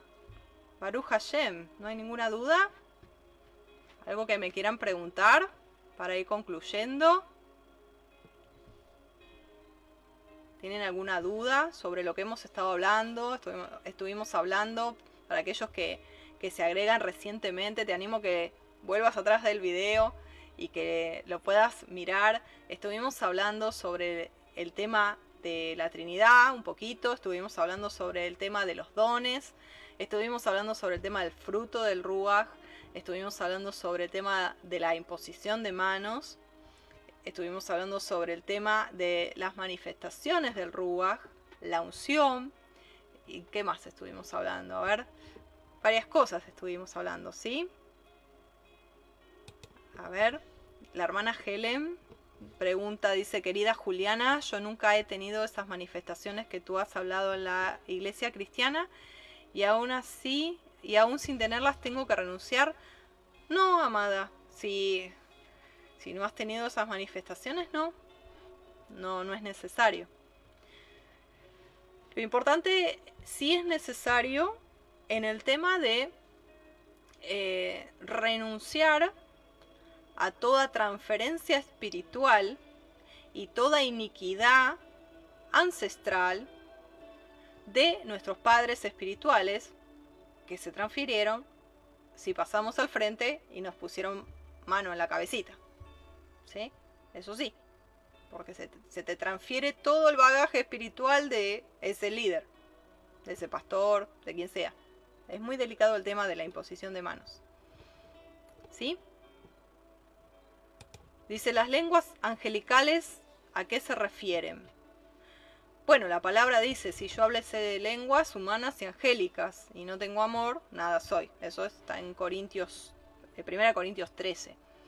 Eh, obviamente hay lenguas angelicales. Los ángeles tienen un lenguaje, ¿sí? Ahora, como ángeles caídos, Hasatán y sus demonios tienen lenguaje, porque son ángeles. Caído, pero son ángeles igual. Entonces, ese, balbuceo que se oye por allí de lenguas que no son idiomas, son lenguajes angelicales, pero de ángeles caídos. ¿Sí? Por eso hay que discernir, ¿sí? Hay que discernir. La hermana Lily White dice, ¿es cierto que debemos de tener cuidado con las imposiciones de manos? En la congregación a la que asistimos por años se da mucho de eso. Sí, sí, es lo que acabo de explicar. Tienes que desligarte de toda transferencia espiritual, de toda imposición de manos, ¿sí? De todo lo que te han transferido. Eso es importante. Amén. ¿Alguna otra pregunta? A ver. La hermana Elizabeth dice, creo que con el simple hecho de haber estado en una congregación donde lo sagrado y lo profano se mezclan, ya con eso, exactamente, tenemos que renunciar y arrepentirnos. Obviamente, toda iniquidad, todo lo anomia, anti-Torah, hay que renunciarlo porque estábamos, dice, salid de allí, pueblo mío. Y al, decir salid es renunciar, renunciar. También eh, con una oración. Amén. Amén. Bueno, ahí la hermana Lucero hace un comentario, ¿no? Dice, mi hermana asistió a un retiro en una iglesia cristiana y la verdad, dice que la ve peor. Bueno, hay que orar, amada, por tu hermana, que sea libre, amén. Eh, Sí, sí, sí. Sí, renunciar de corazón, amén. Sí. Eh, lo importante es eso. Bueno, obviamente, a ver, hablamos, eh, no quiero extenderme mucho, ¿no? Pero eh, tenemos 10 minutitos más, en 10 minutitos ya, ya terminamos. Pero, a ver, nos faltó en el tintero hablar de, de todo lo que es los encuentros, posencuentro, ¿eh? todo lo que es todo eso, ¿no? Del G12. Eso lo dejaremos para otro día. Pero bueno, también hay que renunciar, ¿sí? Es todo. todas cuestiones que son. Eh, no son de Elohim, Dice la hermana Natalia, las personas pueden sanar con poner las manos con aceite de oliva, por ejemplo, a los hijos. Yo lo he visto. ¿Es un don? Sí, si tú estás, o sea, si la persona está haciendo Torah, haciendo la obediencia al Padre, puede tomar aceite, dice la palabra en Santiago, que aquellos que estén enfermos pueden ungirle con aceite. Dice, llame a los ancianos de la iglesia, o sea, de la quejilá. Al decir anciano no significa de edad, significa que es una persona madura espiritualmente, que conoce la palabra, que conoce del Ruach y que puede imponerle mano porque tiene autoridad espiritual para hacerlo. Y cualquiera puede orar, pero si tiene el don de sanidad, mucho mejor. Bueno, la, hermana dice, Vero, ¿es necesario primero hacer bautismo en agua? El bautismo en agua es lo primero.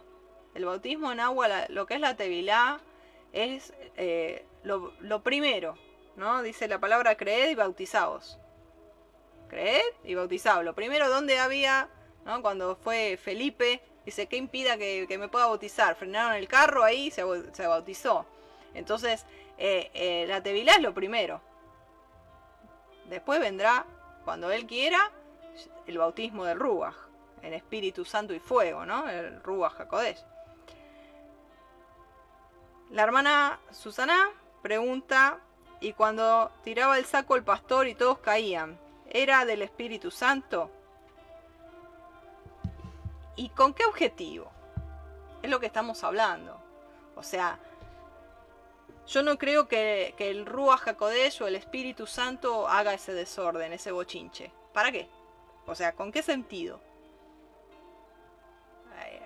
edificaba algo, te llevaba a la verdad, te hacía crecer espiritualmente. A los demonios les gusta mucho hacer show. A los demonios les gusta mucho hacer show. Algunos se esconden en una, en una vida. Cuando uno le hace liberación, se esconden. ¿No? Y hay que. Hay que eh, echarlos fuera y discernirlos. Pero a otros les gusta hacer show. lo vemos, lo vemos inclusive cuando eh, videos, ¿no? Lo vemos cuando se manifiestan y empiezan a patalear así. Les gusta hacer show. Entonces eso del saco y todo eso.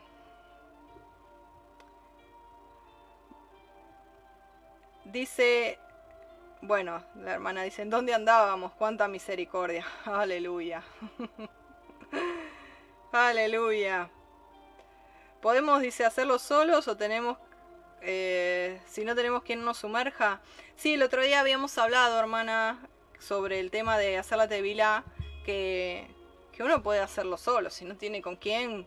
Padre, aquí estás conmigo, me bautizo en el nombre de Yeshua, tú me bautizas, y ahí estamos, y lo hacemos, obviamente. Sí. Eh, ¿Cómo se, dice la hermana, cómo se renuncia usando, cuando le han puesto las manos? Yo renuncio en el nombre de Yeshua a todo espíritu que se me ha incorporado y a todas sus influencias de kundalini y a todo bagaje espiritual que se me ha transferido a través de la imposición de manos de mis líderes y pastores. En el nombre de Yeshua yo renuncio, me libero y me desato en el nombre de Yeshua. Una vez que hacemos eso, la segunda parte, que ya renunciamos, que ya no tienen más derecho legal los demonios sobre nuestras vidas, tomamos autoridad, nos ponemos toda la armadura de Efesios 6, si no nos acordamos de memoria, vamos y la leemos, y en el nombre de Yeshua tomamos autoridad y dice, en mi nombre echarán fuera demonios, dice la palabra. ¿Eh? Dice, yo les he delegado autoridad. Entonces, en el nombre de Yeshua, echo fuera todos esos demonios que acabo de renunciar. Los echo fuera. Específicamente, ¿sí? De kundalini, de, de misticismo, de, de hinduismo, de error, ¿sí? Todo eso, de G12, así lo más específico que, uno pueda. Dice eh, la hermana Laura eh, Luna y los milagros, por ejemplo, acá dice, vino un evangelista que oraba y te ponía muelas de oro. Bueno, justamente leímos hace un rato atrás la palabra que decía de que hay muchos falsos ungidos que vendrán dice Yeshua, y que si aún es posible, a los escogidos engañarían, porque vendrían a través de señales, de milagros, de prodigios, y de hecho, cuando Yeshua habla y dice, pero ¿cómo? En tu nombre echamos fuera demonio, en tu nombre hicimos milagros, en tu nombre profetizamos. O sea, era gente de ministerio, que hacía campañas, que hacía milagros. Y Yeshua que les dice, apartaos de mí, no os conozco, apartaos de mí, hacedores de iniquidad. No los conozco. No fue con, con mi Ruach. Porque obviamente que los demonios también tienen cualquier curandero, cualquier brujo, no tiene el Ruach HaKodesh y hace milagros. ¿O no? Y sí. Lo que pasa que Hasatán lo que quiere es, sí, te hace el milagro, te sana a tu hija, te sana a tu hijo, pero también la enlaza espiritualmente. Lo ata, porque lo que él quiere es el alma. No le importa curar el cuerpo, si igual el cuerpo después ya está y, y el alma le quedó enlazada. ¿Entienden?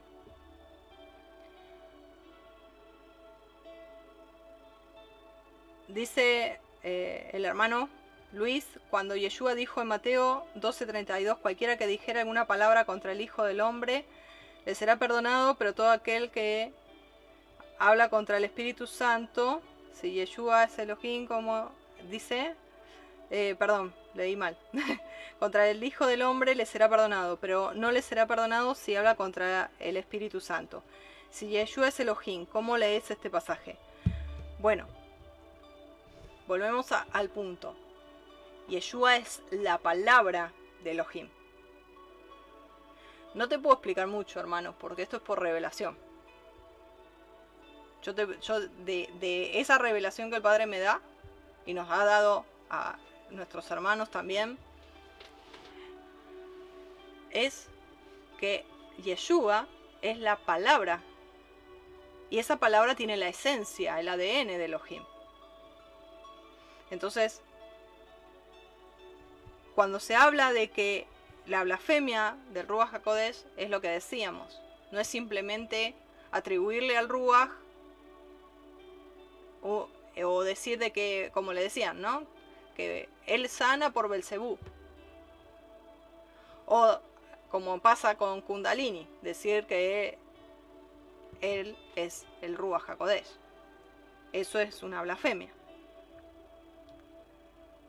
No sé si me, doy a entender. No me quiero extender mucho. Si, tú tienes dudas, hermano, luego me escribes por privado y, continuamos la charla, no hay ningún problema. Otra. Aleluya. Dice, hermana, próximamente iré al mar. Muy bien, aleluya. Aleluya, amén. Amén. Baruch Hashem, qué bueno, qué bueno.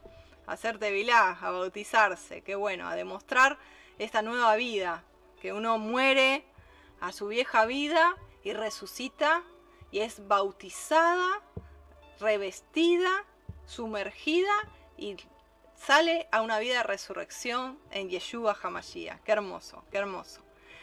Bueno, ya estamos concluyendo, nos quedan tres minutitos. ¿Alguna otra duda? ¿Algo más? ¿Nada más?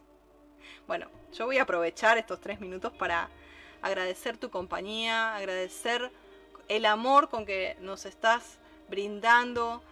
Somos familia, estamos muy, muy felices, muy contentos con mi familia de Misión Operando Cambios, con este hermoso grupo que el Padre está uniéndonos y, y, realmente estamos muy contentos, muy contentos por las demostraciones de afecto, por cómo ustedes han ayudado y siguen ayudando eh, en nuestro ministerio.